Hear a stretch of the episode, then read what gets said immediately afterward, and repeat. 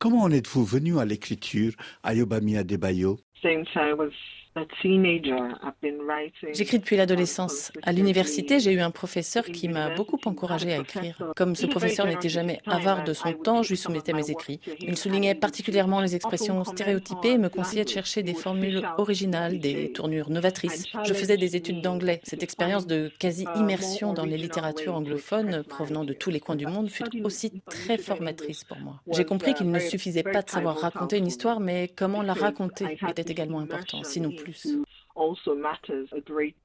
Il semblerait que votre maman, qui était universitaire, elle vous disait, puisque tu veux devenir écrivain, il faut que tu lises les livres de la Heinemann African Writers Series. Avez-vous lu tous les 350 titres de la collection? Non, bien sûr.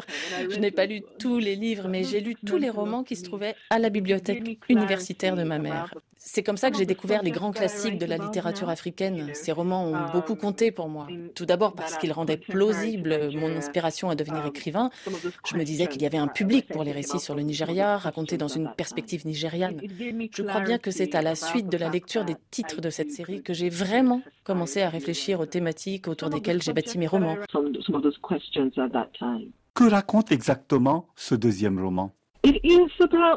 C'est l'histoire de deux um, familles. À travers leurs histoires parallèles, j'essaie de raconter la ville où elles habitent, la société nigériane contemporaine ou la lutte des classes bas sont plein. J'avais envie d'explorer les conséquences des inégalités sociales sur la vie des protagonistes de mon roman.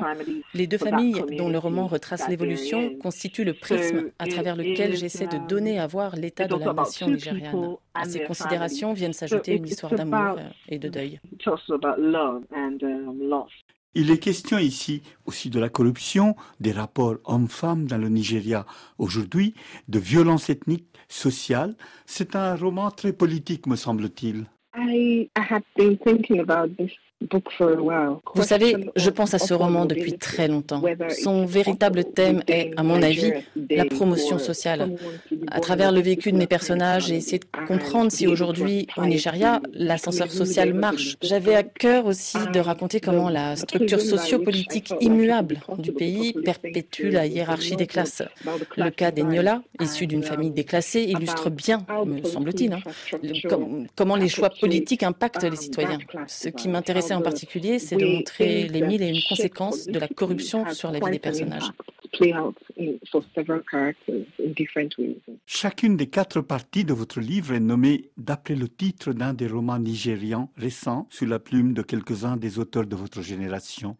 Vous semblez vouloir constituer un réseau intertextuel d'univers et d'imaginaire. Oui, absolument. En renvoyant à travers les titres aux livres d'auteurs contemporains, um, je voulais que le lecteur puisse aborder mon roman en ayant à l'esprit ses autres imaginaires. Je me suis inspirée des visions de mes contemporains um, car elles semblent dire quelque chose de fondamental sur le Nigeria comme uh, pays, sur ce que cela veut dire être nigérian aujourd'hui. Ajoutons que j'ai conçu ce roman comme une sorte d'hommage à l'expérience même de la lecture des œuvres littéraires, lecture comme ouverture au monde. A Spell of Good Things est une réflexion sur le Nigeria, mais loin d'être une réflexion isolée, elle se déploie dans la continuité des œuvres littéraires de son temps.